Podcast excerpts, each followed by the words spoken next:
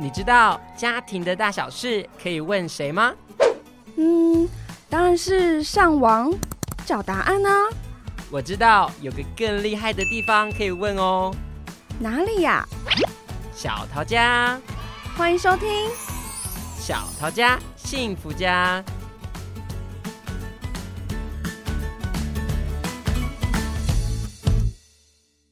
欢迎再次收看、收听小桃家幸福家，一起来为爱加加油，幸福加加温哦！我们今天呢来到小桃家做客的大来宾，真的是大来宾哦！幸福国中的庄文凯校长，请跟大家打声招呼。Hello，大家好，我是幸福国中校长庄文凯。哎、欸，我觉得校长来之后，我真的有很幸福洋溢的感觉，真的啊！哎、欸，说真的。因为接了这个节目主持之后呢，我才发现我们所有要讨论的主题也都跟我的生命经验有关，嗯、或者是我人生正在经历的事情有关。因为我刚好有一个小六的小孩，嗯，他准备升国一，哇，恭喜你！就是我们今天的主题，Hello，国一新生学习篇，讲到这个幸福的感觉哈，一切好像都是冥冥中有什么安排。哦，是天意哦。对对对，没错没错。可是我们学习就不能这么靠天学习，对不对？不能佛系学习。对对。校长可不可以直接就跟我们分享一下，小学跟国中在学习阶段或者是学习内容里面有什么不一样？OK，好，这个哈，这个非常的重要哈。为什么呢？因为我们通常都是用我们一般的经验在看这一些。我今天跟大家分享的，我们会比较站在科学研究的角度来讲这件事啊。第一个哈，跟大家分享国小跟国中差异性，科目数的差异性。我们到了国中之后，科目细分变得非常的多，这第一个跟国小截然不同。科目变多之后，老师数会增加。国小的时候，我们会发现，可能那个导师是一个主要，那我可能搭配一两位的任课老师。所以我们曾经有算过，以国小的角度，孩子要面对的老师大概四五位，哦，顶多不会超过十位了。那可是到了国中就不同了。未来到高中更是不一样，一个科目几乎就是一位老师，所以你从这样子的角度先去看，对孩子来讲会不会有压力？当然会有啊。哦，你的意思是小学他的老师是属于我们常讲说包班制，对，所以有可能国语、数学、社会、自然同一个老师都同一个老师教，没错，没错。所以我我就要面对的就只要面对一个老师给我的作业的要求，嗯、或者是学习上面的班级经营的要求。对，那现在到国中。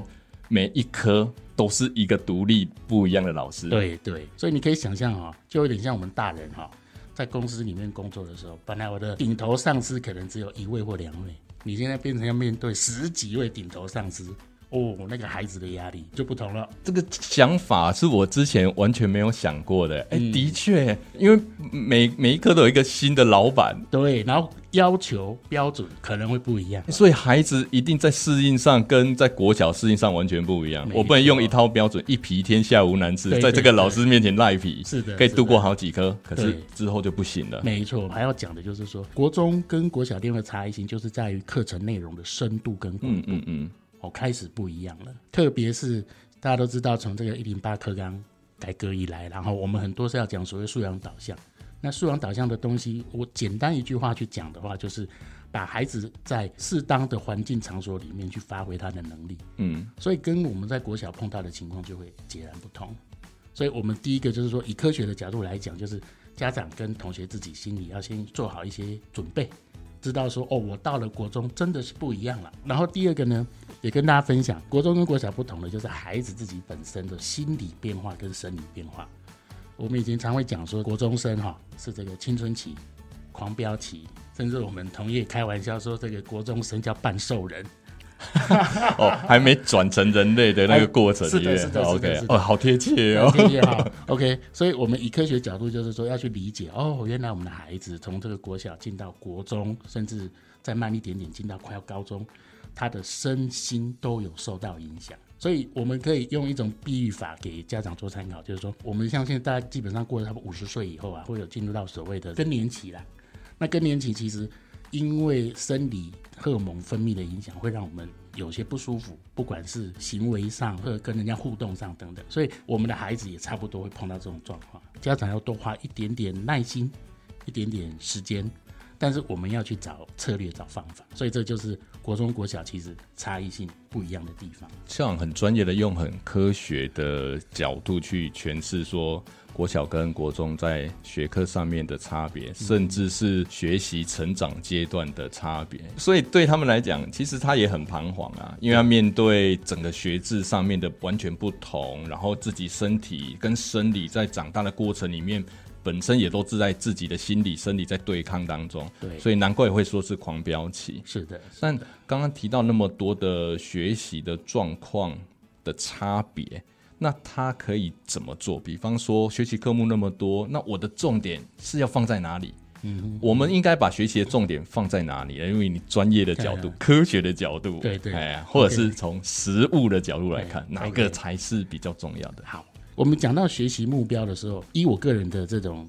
教学的经验，我也跟大家分享一下。我在我们国中阶算比较特别一点，我曾经在高中服务过很多年。高中老师怎么带学生，或者高中的课业，甚至高中升大学这一块，其实我我我算比较有研究一点。所以我把它连接到国中的话，我鼓励我们可以在国中阶段，我们尽量每个科目考科非考科，我都一定要去兼顾。那可能大家会觉得说，哇，那这样会不会很辛苦？有的时候我们把这种学习哈。找到自己的一个目标跟方向之后，你可能不会觉得是辛苦，你会觉得是很好奇、很有趣。我这里也会建议我们的学习哈，国中算是一个很基础、很扎实的。你国中基础学得好，我相信你未来不管到高中、到高职、到五专，你的学习绝对会比别人更好。所谓的专业科目一、专业科目二等等，好几门，这么多门专业科目，它用的基础是什么？就是国中。你国中所学的各式各样，就是你的基础。所以我会建议国中阶段，第一个，你各科目我们尽量都去看重它，尽量去学。那有些同学他可能在国小阶段，我会鼓励在七年级课业还比较不重的时候，或者你有在适应阶段的时候，尽量去补，把国小的那一些洞把它补得好一点，那让你国中不会落差太大。那这样子未来不管你到高中也好，高职也好，或者五专也好，其实你的适应就会很 OK。像站在一个比较，我觉得是比较高的视野，因为您曾经在高中服务过，所以可以知道说，国中的孩子之后升学到高中，又会是面临什么样的状况。所以您刚刚很，我觉得是很善心的提醒，不要只强化某些所谓的考科，是的，放掉了所谓的非考科，也不要在国一进学校才刚要开始，你就这么功利。嗯，觉得我就开始偏食，对，只注重什么？因为未来的事情很难讲嘛。嗯。那毕竟国家在教育政策的设计上面，课纲在设计上面，都是以一个全人的角度，一个所有全面性的多元学习的角度去发展。嗯哼，所以每一个科目都有它的重要性。对，哦，不能想说我现在只吃钙片，对不对？我为了长骨头，我一直吃钙片，然后我其他的维生素我都不要。对，这些不好，对不对？没错，没错。对啊。可是我们这个家长哈，我们就是家长啊，我们没有看那么远呐。我我非考科，我还是会有相同投入的态度。对。可是考科的部分，可能我觉得家长还是难免会觉得会在意哈，在意的。对对，那到底适不适合要加强，要不要补习？好，你的建议。OK，我这边以我们实务面看到的哈，在第一线这么多年看到了，我可能这里要请我们同学跟家长去思考一件事：哎，你去补习的目的是什么？如果说你今天呢，在学校所学的、所上的，哎，其实孩子都听懂了，也都能 follow 到老师的进度，那是不是一定要去补习？哦，这个问号哦。那第二个，如果说你是把补习当成一个所谓的安心的一个目的，那你只要有去补，你就真的安心吗？像我在学校啊，我也都跟同学分享，我说其实哈，七年级是一个很好去养成很多学习习惯的部分。如果你的学习习惯能养成，第一个会常常强调要所谓的课前预习。我们可以把它想成是一个沙盘推演的工作。其实，以大脑认知科学的角度，你常做沙盘推演的工作，对于你真正碰到那个情况的时候是有帮助的。上课的时候能不能专心？你只要能专心、聚焦，短短二十分钟、三十分钟，你学的绝对比你不专心花两个小时效果来得好。第三个，复习，以科学的角度也是，我们在讲后设认知这件事。如果说你在七年级，我慢慢去养成这样子的步骤，那孩子都能够 follow 到学校的进度也好，或者孩子本身的表现也都可以达到，等于他觉得他满意。那我这里会建议，可能先不用急着一定要把孩子丢到补习班。第二个呢，我也会建议我们的同学跟家长哈，去补习班之前一定要先试听一下，讨论一下，因为补习班也是一样会有不同的老师、不同的做法。那他们的风格啊，是不是符合你？这里还有一块更重要的，就是时间规划上。好，因为我刚刚讲的那一些动作复习也好啦，你上课在白天的时候专心听，回家之后复习都会占孩子的时间。那你丢补习进来，会不会去排挤到你正正常学习部分？我想这可能都要去思考。所以是不是一定要补习？如果真的有需要，我会鼓励你就是去。但是你先理清你的目的是什么？学校一零八课纲之后，我们也希望去鼓励孩子学成那个叫做所谓的自主学习，不要到时候变成真的是一个托婴中心的概念，那其实就失去了去补习的意义。补习你可以先了解，好，比如说家里附近的几个补习班呢，优质的不错的，先了解一下。但是呢，是不是一定要七年级我马上就去补习班？我觉得这倒是可以思考一下，或者讨论一下。先问问看你为什么要补习？对，先理清楚是真的在某个科目。表现的不好，从这个地方或者他的作业去看出，我的确在作业表现不好，你才针对这个问题先去问为什么要补习，是不是刚刚没有做到先预习？对，然后课中没有学习，对，然后课后又没有复习，要养成好的习惯，对，真的真的，所以通过这三个步骤，你先去检视。啊，如果真的发现有不足，对，或者还是效果不好，我们再去寻求协助。是，对，又或者是，其实大家就是扪心自问，我真的只是要脱音啊？哦，对不对？因为现在家长双薪家庭，或者是真的很忙，我真的顾不到小孩，那我就真的把它放过去。可是你要了解，放到补习班不一定就保证等于学习成就，没错。但会不会其实大部分？还没有搞清楚，送过去得利的都是补习班业者而已啊！痛苦的是小孩，因为学习时间就变得好长好长，他根本没有休息，这样会不会适得其反啊？也会有，我们也有看过很多的例子，孩子所谓的空白时间全部都不见了。嗯嗯嗯，对，那就会变成反而是一个负向的呈现出来，当然就是孩子的这个学习成就表现不好嘛，然后在课堂上可能精神不好嘛，家长会觉得说，哦，孩子是不是学的又更不好了？是不是要更加重补习的力道了？其实我们先了解，先了解补习班各种形态，去试听啊，什么都 OK。但是可以先花一段时间哈，先缓缓，因为其实现在补习班也很友善了哈，不一定是说你一定要从一学期刚开学起初你就去补习，我可以其中我再进去都 OK。所以国中的课业真的这么重吗？虽然你来自幸福哈，但是讲到课业，好像小孩都不幸福了。所以国中的课业真的是压力这么大吗？因为我们家长就是会想要有那个送补习班的问题，要不要，对不对？学习的时间拉长等等的，所以这个课业压力如果真的造成了，我们家长要用什么样的立场，或者是我们用什么样的方式去陪伴我们的小孩度过？嗯哼，OK，我想这边先跟大家厘清一下啊，就是说所谓孩子在国中阶段学习内容到底。负荷量多不多？我跟大家分享，我本身是化学科背景，所以我高中那时候教授是化学科，国中是教授理化。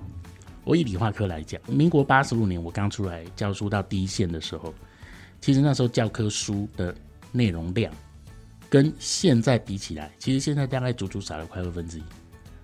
哦，换句话说，是我们现在学习的量比较少。对，但是呢，学生面对的环境不同了。为什么？现在因为网络、三 C 的关系。所以孩子他变成会分心。二三十年前的时候，那时候电脑网络还没出来的时候，可能顶多孩子就是什么看电视嘛。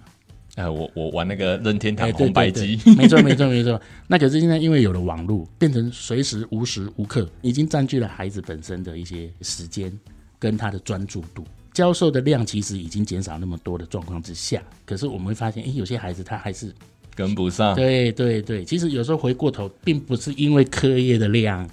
而是因为现在学习心态真的是不同了，不是现在孩子不耐操，而是他可能因为其他的诱因比我们当时候更复杂了。没错，没错，所以占据他可以去消耗这些学习量的时间呢？对对，光是这件事情是不是占据掉孩子在一天当中他的大脑的运作时间？他要想说，哇，我今天看到谁分享了什么，或者他去哪里玩，或怎么样，脑袋瓜本来应该专注在学习上的，哇。就被抽走了，所以导致于说他其实在课堂上学习就不够专注。这让我联想到，我曾经做过一个专题，是访问我们桃园国中会考一百一十一年度国中会考五 A 五 A 的孩子的孩子，然后这些算是学霸等级的，这些学霸都有分享一个很重要的概念，他怎么准备的？嗯，第一个就是关掉手机，关掉手机哦，哎，真的，他就是。不看那些社群网络。嗯，哎呀，比如说现在流行的 IG、Facebook、嗯、或者是抖音等等，他说他就是把他手机关掉，对，所以他成绩就变好。是是是，其实就是把那个分心的因素给消除。没错，并不是说我们现在国家政策让课业的量变多，变变多，对，其实不是，其实并不是。然后我也跟大家分享啊，就是呃，可能我们同学啦、家长也会 care 的，就是说手机的部分到底对孩子的影响在哪里？我跟大家分享，目前在国外的研究报告，每天如果使用手机超过一个半小时，其实已经很明确确定对大脑会产生影响。而且手机上瘾的这件事情，其实跟我们吸毒的那种效果是一样的。那大家知道，你吸毒上瘾之后，你要除瘾是很很辛苦、哦、会有那个困难阶段的症候群。没错，哇，那网络手机其实也是一样。所以现阶段我这边会鼓励大家，就是说，你今天特别又上了国中之后，你会发现呢，你的时间变短了哦。为什么？因为光是在学校的在校时间拉长，你该完成的课业量又增加，你能使用的时间更少。所以我会建议第一个。我们先缩短手机的使用时间，我们变成是手机的主人，不要被手机控制住。这里最理想的就是说，你每天用手机。我这里讲的当然不是说你是为了功课而用的那一些，而是说你可能是在社群软体啦、打游戏啊等等哈，总之还要有一点休闲娱乐嘛，对不对？跟同学的互动，如果用在这一块的时间，最好可以控制在一个小时以内。那更好的话，你如果每天固定半小时就好。我想长期这个下来，你只要养成这个习惯，你就能去控制手机，而不是手机去控制你。所以这是一个不是完全不要你碰，然后杜绝你在这个现实世界里头。对，对我还是可以玩手游嘛。对对，我偶尔上上 IG，我还是可以跟同，学互动啊。对啊，对，因为人际关系也是很重要。对，那这里也分享给我们同学然后，也算是对于学习的一个小技巧。除了刚刚讲的，就是说你在使用手机的时候，我们去训练自己使用时间可以控制住。第二个呢，其实手机并不是不好，手机它是一个工具。现在因为网络上的学习资源非常的多，这也是现代的孩子的一个优势。你只要对你有兴趣的主题，其实你可以学得非常的快。所以我们看到也有很多的孩子透过这种网络上的资源，在很多的呃类别或领域有非常优异的表现。然后呢，这里也连带可以给我们孩子建议。现在我刚刚讲到，网络上的学习资源非常的多。有很多都设计非常的精良，可以记录你的学习历程。如果孩子、学生他可以去学习这一些的使用，可是这些使用呢，通常我们看到的是必须要有老师跟家长去引导他。所以给我们的家长的建议就是说，你可以带着孩子去认识、使用这一些好的教学资源，然后慢慢的培养他去养成这样的习惯。那我相信，刚刚我们有讲说，有些以前学不好的动要补，对不对？不是说学校老师帮你补啊，你自己也可以补。善用这些工具，其实对于孩子的学习也非常有帮助的。我们常常讲说，有动机才会有真正的学习。所以像我刚刚讲，不是我觉得你要补哦。嗯，是你自己觉得？要对自己要补，对这个洞是我觉得我自己需要把它补起来，对，所以也不用怕里面的地方可以学习。像教育局其实就这这几年来都做了很多线上教材的资源库，对，什么智学霸等等，或者是一些民间单位，啊，英才网啊，对啊，都有。啊，什么 Pakemo 啊等等的，对，那我们不便帮他们打广告了。那当然，像我们家教中心也非常贴心的，为了这些新生的家长或者是小孩。哦，做了我们这一些一系列的节目，那、嗯啊、这都是一个很好用的多元的资源嘛。没错，没错。啊、而且这些资源呢、啊，其实像像我觉得我们家庭教育中心很棒哈。像我刚刚讲的那一些概念呢、啊，其实就是说我们先建立比较正确的概念，再来带孩子。好，那当然不是说啊，校长是因为你是校长，所以所以这块比较熟。其实也跟大家讲，我本身也是爸爸嘛，关怀孩子的心那一块大家都一样，只是说我们要多拨一点时间。去学习怎么样去带好我们的孩子，跟我们的孩子有很好的互动。这里也给我们的家长做一点参考。对啦，就回到最原始，小孩是你的嘛。对对对。对啊，虽然我们常常说你的孩子不是你的孩子，嗯、那个意思是指说我们不要过度干涉。对。可是回过头来，你的孩子还是你的孩子啊，你总不能撒手不管。哦，真的不能放手，不能佛系，什么都不管。哦，缘分到了，小孩自然好起来，没有那回事。没错没错。回过头来讲哦。这个教育也不是完全都在这个分数上面在计较嘛，教育本身还是在养成一个全人。对，那如果我真的对于学科没有兴趣，我都不兴趣，那咋没来呢？对，怎么办呢？OK，呃，其实在，在在国中阶段哈，我这里也鼓励我们的同学啦哈。如果你真的发现你对于所谓的考科这一块真的很很弱，或者真的完全没兴趣，其实国中的生活里面可以让你去多很多的认识跟接触。什么意思呢？国中里面其实会办很多的活动。我以综合活动辅导师这个角度来讲，我们对于孩子的适性辅导这件事情，从七年级就开始一直在做。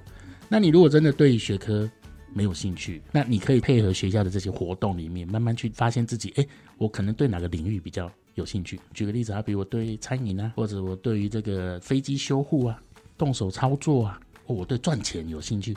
那你都可以透过这一些活动去慢慢找出自己的一个优势领域。我这里也跟大家分享，就是国中目前对于所谓记忆教育的推广都有一定很好的做法。到了八下的时候，会开始去帮孩子去说：诶，你如果真的对于这个升学啊，我们讲读普通科啊，读书这些真的没什么兴趣，记忆课程你可不可以来碰一碰，来玩一玩？然后我九年级让你去参加记忆班，为什么有这样子的设计呢？这样设计目的就是帮孩子去找除了我们所谓的学科以外，多去接触，特别是现在的升学管道哈很多元。最前面有讲到所谓的会考考试嘛哈，那个是一个考试没有错，可是现在有很多是不需要采集所谓会考成绩这件事。像我刚刚讲的九年级的记忆班，那你参加记忆班可能会被学校选为所谓记忆竞赛的选手，或者你自己本身对于某一些记忆甚至科展有兴趣，你去参加比赛。获奖，你都可以走绩优增审的升学管道，这个就完全不用采集所谓的会考成绩。目前呢，升学高中部分有一个叫做职科的特招甄选，那这个就是否这个我对可能我对考科哦真的没有兴趣，或者是一直念不来，或者我自己本身对于操作型的这种学科或者这种科系很有兴趣的，我们就可以走这样子的管道。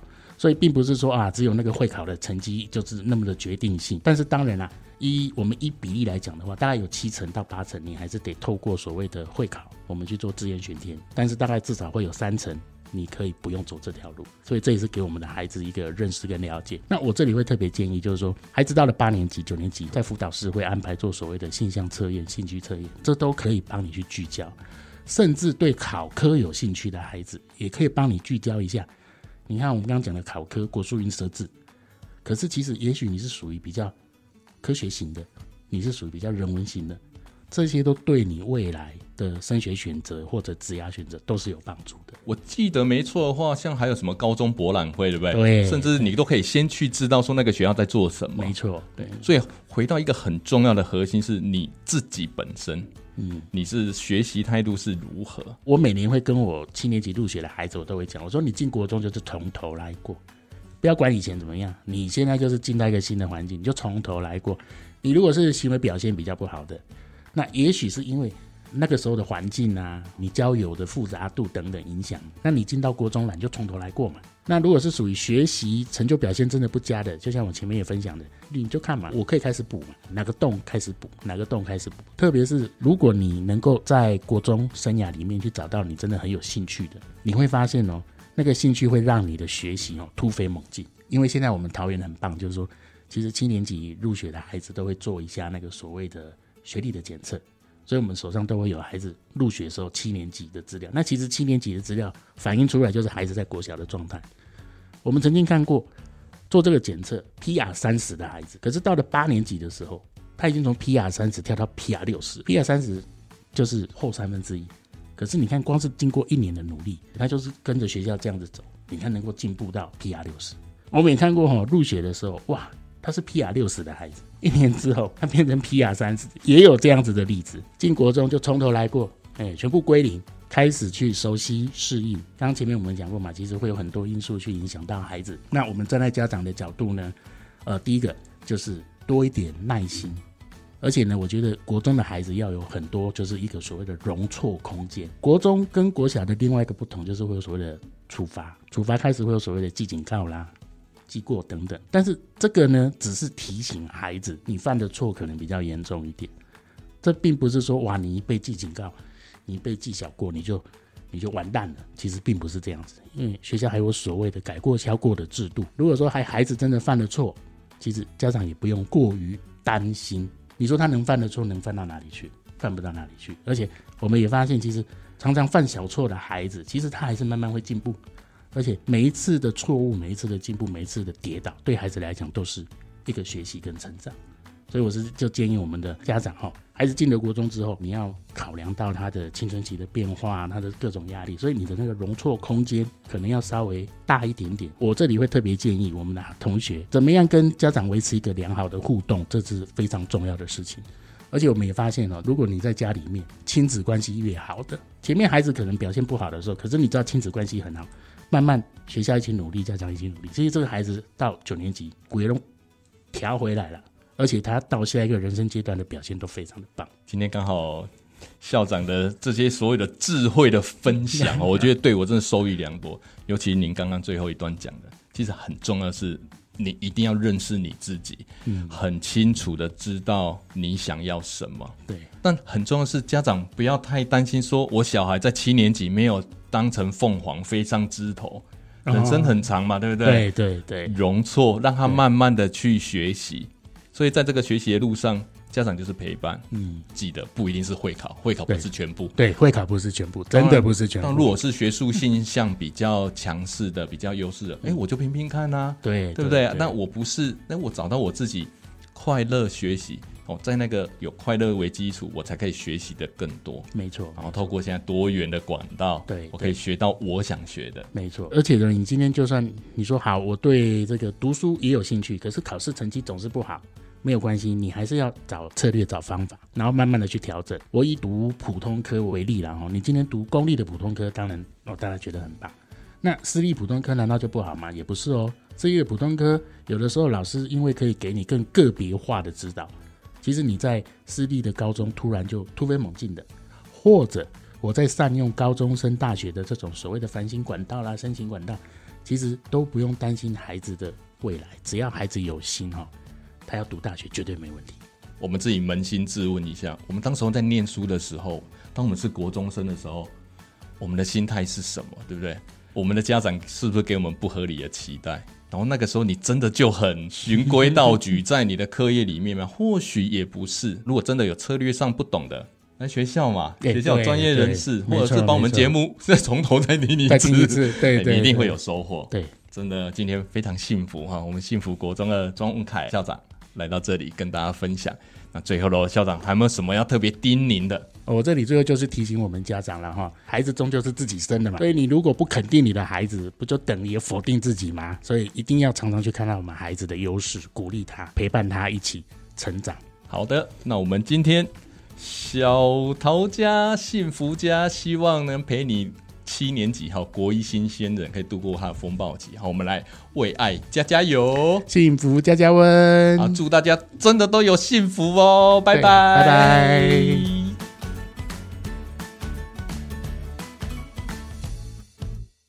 本节目是由桃园市政府家庭教育中心直播。若您对于亲子沟通、子女教养、伴侣相处等议题有兴趣的话，欢迎搜寻桃园市政府家庭教育中心，追踪我们的粉丝专业，并订阅我们的频道哦。